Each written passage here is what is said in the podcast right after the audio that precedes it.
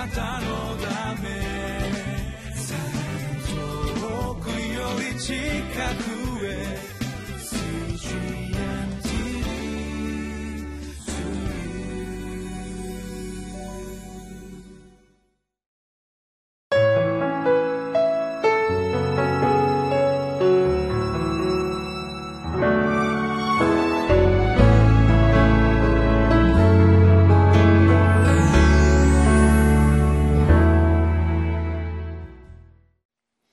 インマネル堺キリスト教会の津田聡樹でございます、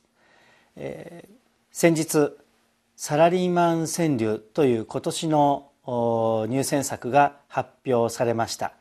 えー、いろんな時代のことを言った川柳がいろいろ出ている中で今年は始まったマイナンバー制度について言われているのがありました。マイナンバー国より厳しい妻管理というのが心に留まりました。なるほど。国よりももっと厳しい管理の中に置かれている人がいるんだなと思ったことであります。もっとうんと昔ですけれどもこんな川柳を聞いたことがあります。酒飲むなタバコ吸うなの八十教はああ面倒な終始なりけりとアーメンということとああ面倒というのを、えー、かけた川柳ですね。まあクリスチャン生活は面倒でしょうか？外からあれしちゃいけないこれしちゃいけない決まりが多そうだなと見ている人たちはそんな印象を持つのかもしれません、まあ、そんな印象を与えているということがあるとしたならばそれは反省して、えー、工夫していかなければならないと思いますが中に入ってみると、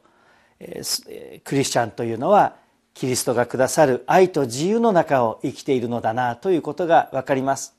また個人としても子どもの時には日曜日には遊びに行けない教会学校や教会に行かなくちゃいけないいけないいけないとああクリスチャンのうちってキリスト教の家って面倒くさいな厳しいなというふうに思ったことがあります。しかし今は本当にその中に生まれ育っていただいてたくさんの恵みがあったということを感謝しています。それはキリストを愛するということまたキリストに愛されているということをだんだん深く教えていただいたからではないかと思います。3月4日今日のテーマは立法の根本精神は愛ですということです。聖書の御言葉を心に留めましょう。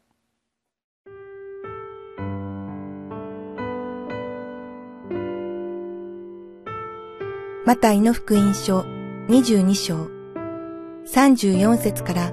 46節。しかし、パリサイ人たちは、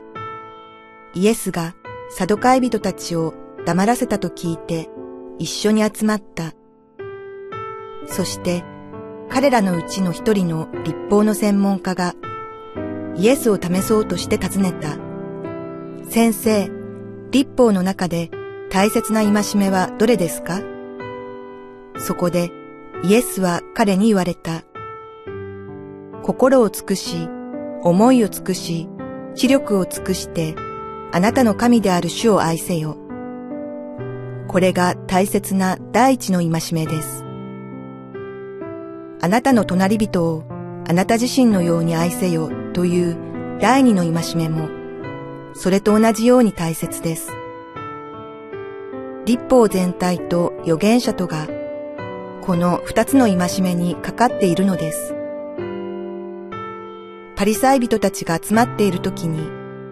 イエスは彼らに尋ねて言われた。あなた方はキリストについて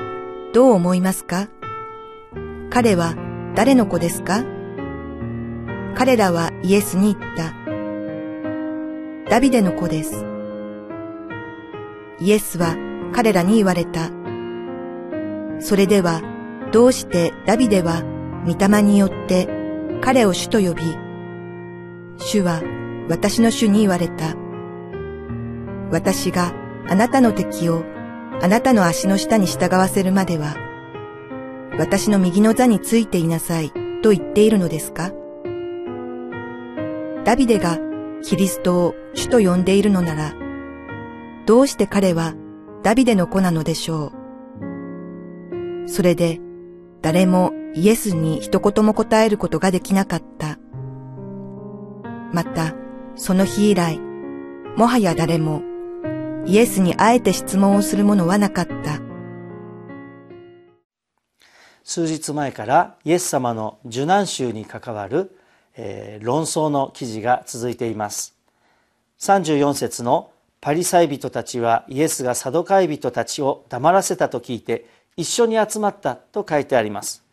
このパリサイ人たちとサドカイ人たちの対立については昨日も指摘したところでありますが、えー、全く相反する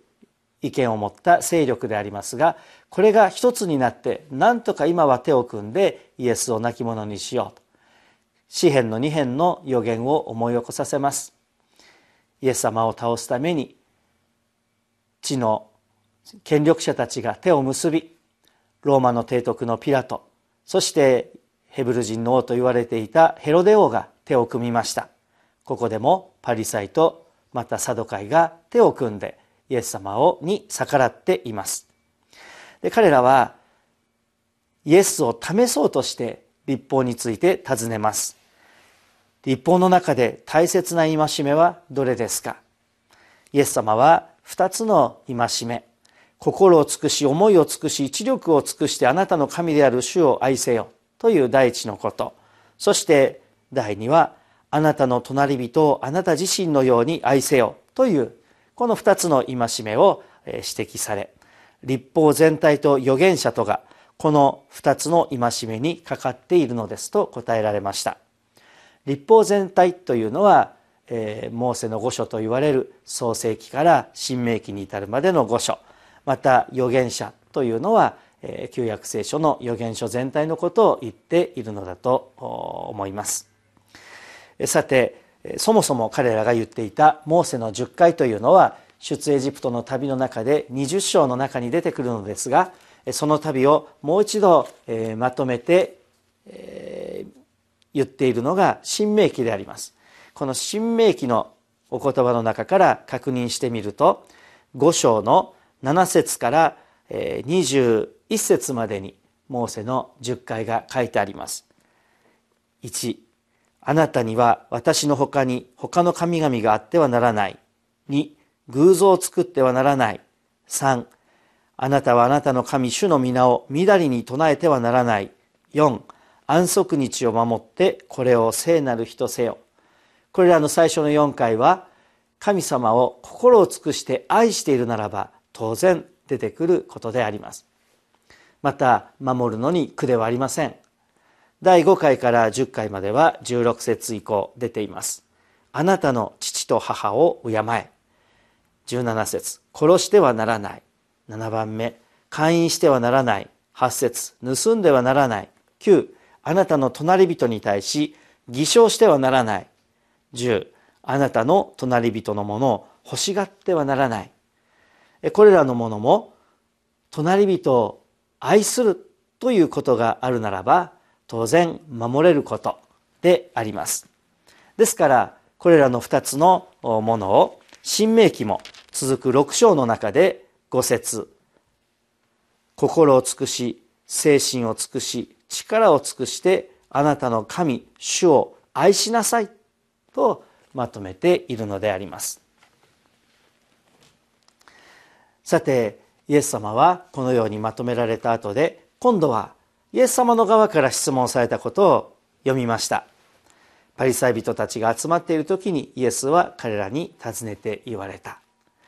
えー、あなた方はキリストについてどう思いますか？彼は誰の子ですか？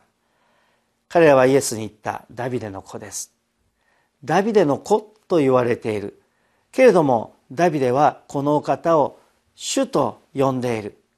主と呼んでいる。すでにダビデの時代におられたそのお方をダビデは主と呼んでいるのにどうしてこの主はダビデの子と書いてあるのですか？この質問に対して彼らは答えることができなかったとあります。御言葉に対してどのような思いを持って読み理解しまた従っていくかということはとても大切なことであります。その根本は愛。神様を愛する時これらは初めて自分のものとなり正しく理解していくことができます。最後に一つ聞いた話をしますがある奥さんが最初は横暴な大変、えー、性圧的なご主人と結婚していたんだそうです。その人はまあ、今から40年ぐらい前に「関白宣言」という歌がありましたけれども奥さんがしなければいけないことを箇条書き的にずらっと書いていきました。そして、えー、まあ歌で言うなら「俺より先に寝てはいけない俺より、えー、遅く寝ててはいけない」とか「早く寝寝てはいけない」とかいろんなことから始まって「あれしなさいこれしなさいこれはダメ」と。そのことを守ろうとして奥さんはほとほと疲れてしまって愛が感じられなかった。そして残念なことに別れてしまったというのです。それから何年かして非常に優しい方と結婚することができて、えー、幸せな日々を送っていた時掃除をしていた時にふと一枚の紙が出てきた。それはあの忌まわしい過去の記憶前のご主人が書いていたところのその覚書だった。嫌だなという思いで思いを思いながらそれを読んでみたら奥さんが驚いたことにこれら一つ一つのことを全部今は守っているということだったんです。かつてはこれをしなきゃいけないということに迫られてああ疲れるなしんどいなと思っていたことがその相手を心から愛しまた愛されていることを感じながら喜びながら生きていた時にそれらのことはみんな自然に行うことができたとできていたというのです。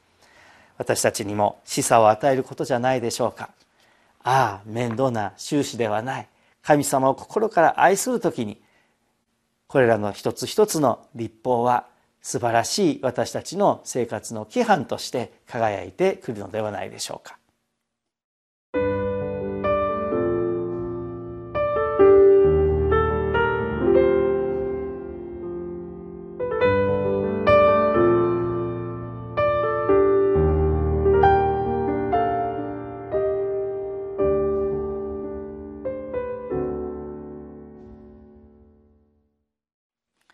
私たちのクリスチャン生活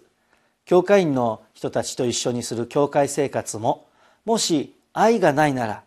ギスギスしたそれこそ立法を守っていく苦しいものになっていくかもしれません。ならばなおさら